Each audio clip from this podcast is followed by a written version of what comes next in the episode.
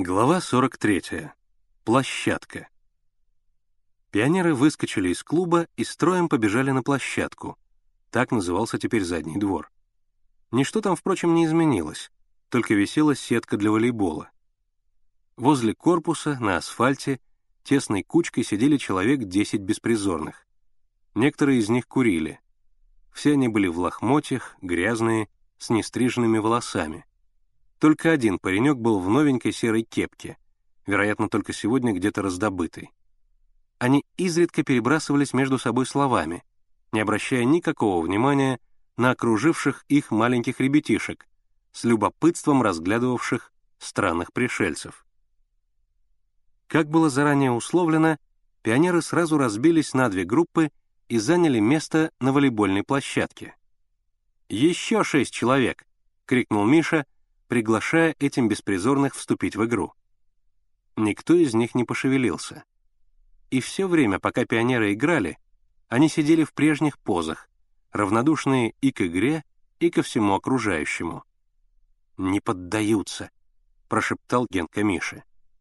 Вместо ответа Миша, подавая мяч, сильно ударил его и направил прямо в группу беспризорных. И это не произвело на них никакого впечатления. Только Коровин лениво отпихнул мяч ногой. Пионеры играли с азартом. Поминутно слышались выкрики «Пасок! Бей! Удар! Режь! Свечка! Туши! Мазила!» Но это не подзадоривало беспризорных. Некоторые из них, прислонившись к стене, дремали, жмурясь от солнца. Они присматриваются. Сразу их не вовлечешь, думал Миша. Но как бы они ни ушли, Миша дал свисток. Игра прекратилась. Девочки остались на площадке, мальчики подсели к беспризорным. «Здорово, Коровин», — сказал Миша. «Как дела, тезка?» «Ничего», — нехотя ответил Коровин. «Помаленьку». «Что это у вас за палка?» — спросил вдруг беспризорник с таким обилием веснушек на лице, что их не мог скрыть даже толстый слой грязи, и показал на оборудованный между двух деревьев самодельный турник из водопроводной трубы. «Турник», — охотно объяснил Миша. «Зачем?» «А вот зачем». Миша подошел к турнику, подтянулся, сделал преднос и соскочил. «Сумеешь так?» «Не знаю, не пробовал», — ответил беспризорник. «А ты попробуй», — предложил Миша. «Эй, правда. Попробовать, что ли?» Беспризорник лениво встал, в развалку подошел к турнику, посмотрел на него снизу, покачал с сомнением головой, подпрыгнул, ухватился за турник и выжил стойку. Пальто опустилось ему на голову, в воздухе торчали босые грязные ноги. Но все же это была стойка. Потом он соскочил, также в развалку отошел от турника и сел на свое место.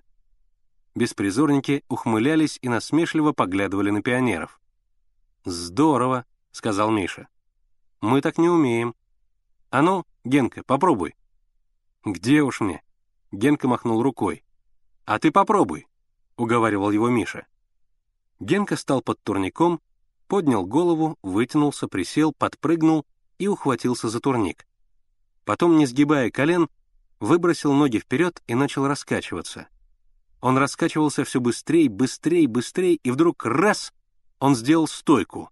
Два — вторая стойка. Три — третья стойка. Он описывал быстрые круги, и красный галстук летел вслед за ним. Потом опять раскачивание, все медленней и медленней, и Генка спрыгнул на землю. «Подходяще», — сказал Коровин. «Это называется вертеть солнце», — объяснил Миша.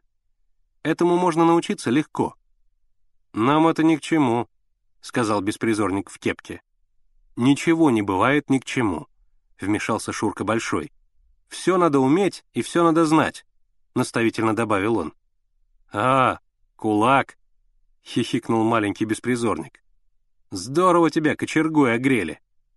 «Ну что же», — сказал Шура, — «настоящий артист должен ко всему привыкать. Искусство требует жертв». «Верно», — подтвердил беспризорник в кепке.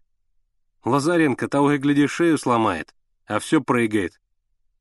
В цирке и вовсе под крышей кувыркаются. «И то не дрейфит», — подхватил беспризорник с веснушками. Беседа завязалась. Разговором овладел Шурка Большой. Он уже собирался рассказать содержание новой кинокартины «Камбрик Иванов», как вдруг неожиданное обстоятельство нарушило так удачно начатую беседу.